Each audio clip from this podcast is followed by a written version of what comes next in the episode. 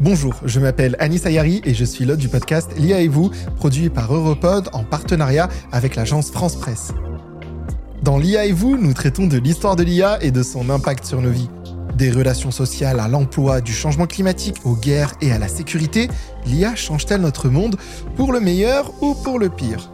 Découvrez-le dans notre nouvelle série podcast. Abonnez-vous à l'IA et vous sur votre plateforme d'écoute préférée. Europod. L'Europe ne se fera pas d'un coup, ni dans Je une suis venu convention parler d'ensemble. d'Europe. Explique-moi l'Europe, Et puis l'Europe, c'est aussi l'espoir de progrès. Comment faire l'Europe des travailleurs le podcast de toute l'Europe, very large amount of our own money back. en collaboration avec Bull Media. Au sommaire de ce huitième épisode d'Explique-moi l'Europe, l'immigration, un sujet ô combien sensible en Europe. Bonjour Jules. Bonjour Antoine. Commençons par définir les termes de ce débat très sensible. Migrants, réfugiés, on entend ici ou là les deux appellations et c'est pas forcément simple de s'y retrouver. Alors pour commencer, Jules, quelle est la différence? Alors, un migrant, et on va utiliser ici la définition de l'UNESCO, c'est une personne qui vit de façon temporaire ou permanente dans un pays où elle n'est pas née et dans lequel elle a acquis des liens sociaux importants. Un migrant peut donc être légal ou non, bénéficier de l'asile ou non. Compris. Et la définition maintenant du réfugié? Alors le réfugié, cette fois-ci, je vais m'appuyer sur la Convention de Genève. C'est une personne qui réclame la protection d'un pays tiers après s'y être rendue, car dans le sien, elle se trouve persécutée en raison de sa race, de sa religion, de sa nationalité ou encore de son appartenance à un groupe social. Bon, et dernier point de cadrage avant d'entrer dans le détail de ce qu'on a appelé la crise migratoire. euh, Qu'est-ce que c'est la politique européenne en matière d'immigration? La politique européenne en matière d'immigration, elle remonte déjà à l'entrée en vigueur de l'espace Schengen en 1995. À cette date, on a aboli les contrôles aux frontières internes de l'UE et renforcé les contrôles aux frontières externes.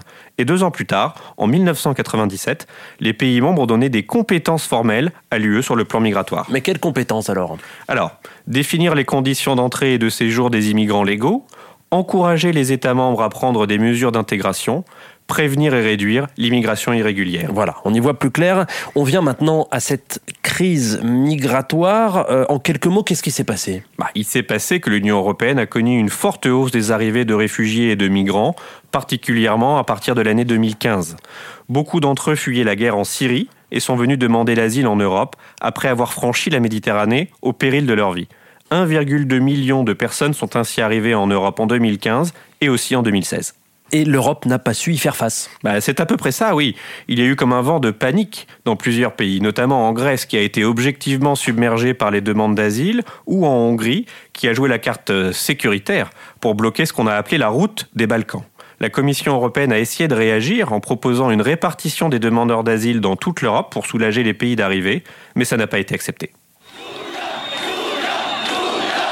Situation toujours tendue en Hongrie. Les migrants bloqués à Budapest manifestent pour aller en Allemagne. Dès l'aube, 2000 à 3000 personnes se sont rassemblées devant la gare Keleti après y avoir passé la nuit. Elles demandent à monter dans les trains alors que les policiers empêchent tout accès aux migrants jusqu'à nouvel ordre. Explique-moi l'Europe. Et on vient de l'entendre, pour certains pays comme la Hongrie, être contraint d'accueillir des demandeurs d'asile, c'était impensable, hein, c'est ça? On- Je pense qu'on peut résumer les choses ainsi. Même si la Hongrie n'a pas été seule dans l'affaire, évidemment, l'ensemble des pays d'Europe de l'Est étaient contre et même la France n'était pas très partante pour renforcer sa politique d'accueil. Au final, cette proposition des quotas de répartition, ça a été un peu le début de la grande division des Européens quant à la résolution de la crise migratoire. Division, car quand certains voulaient fermer leurs portes, d'autres, comme l'Allemagne, les ont ouvertes. hein. Oui, c'est ça. En 2015, l'Allemagne a effectivement lancé une politique dite d'ouverture en accueillant un grand nombre de migrants. Mais il n'y a pas eu de mouvement européen comparable et l'opinion allemande a eu du mal à suivre. Depuis, le pays n'a pas refermé ses portes, mais plutôt repris une politique plus modérée. Et depuis, les flux migratoires ont reculé, hein, c'est ça Nous ne sommes pas restés au niveau de 2015 et 2016. Oui, c'est ça. Les flux ont été réduits de moitié en 2017 par rapport à 2016 et le chiffre a continué de baisser en 2018. En partie d'ailleurs par le biais de l'action européenne. On a passé des accords avec la Turquie et la Libye pour limiter les mouvements de personnes, accords qui ont d'ailleurs été largement dénoncés par les ONG car ces pays sont critiqués pour leur manque de respect des droits de l'homme. Mais ils ont porté leurs fruits dans la mesure où ils ont limité les arrivées. Et puis l'Europe, Jules a réagi en renforçant Frontex, c'est l'organe qui contrôle les frontières extérieures. Absolument. Les critiques de la politique migratoire européenne diront qu'on reste ici dans le sécuritaire et qu'on ne va pas vers la solidarité, mais il s'agit quand même d'une réponse commune. En 2016, Frontex, qui existait depuis 2004, a été profondément remanié pour devenir une véritable agence de garde-frontières et de garde-côtes. Et d'ici 2021, ses moyens devraient considérablement augmenter pour jouer ce rôle qui a manqué en 2015. En revanche, si j'ai tout suivi, la réforme du droit d'asile, dont on parle aussi euh, depuis 2015, elle, elle n'avance pas. Ah non, elle n'avance pas. À l'heure actuelle, c'est le règlement de Dublin qui est appliqué. Selon celui-ci, les demandes d'asile sont traitées par le premier pays d'arrivée, en l'occurrence les pays méditerranéens. Et après la Grèce puis l'Italie, c'est aujourd'hui l'Espagne qui est en première ligne.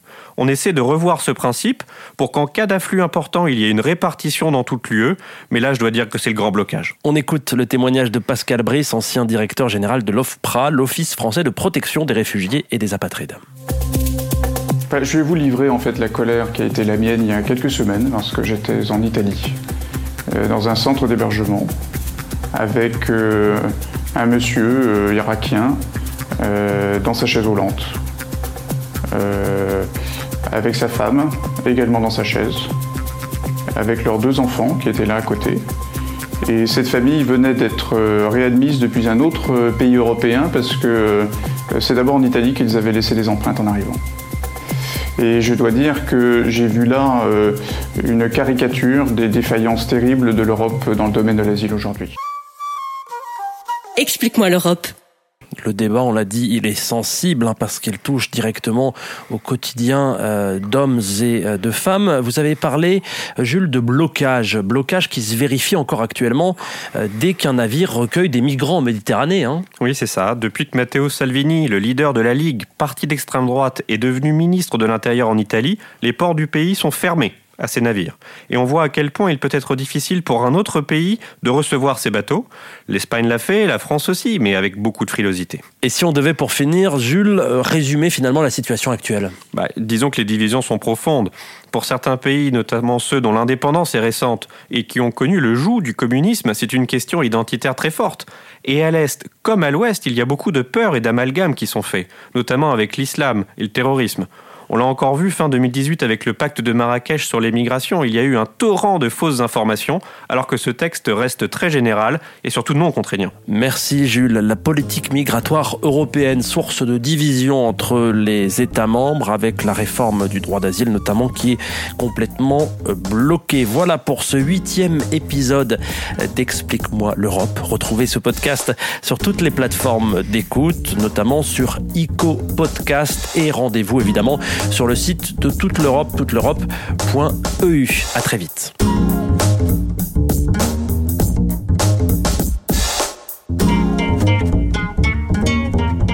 Explique-moi l'Europe.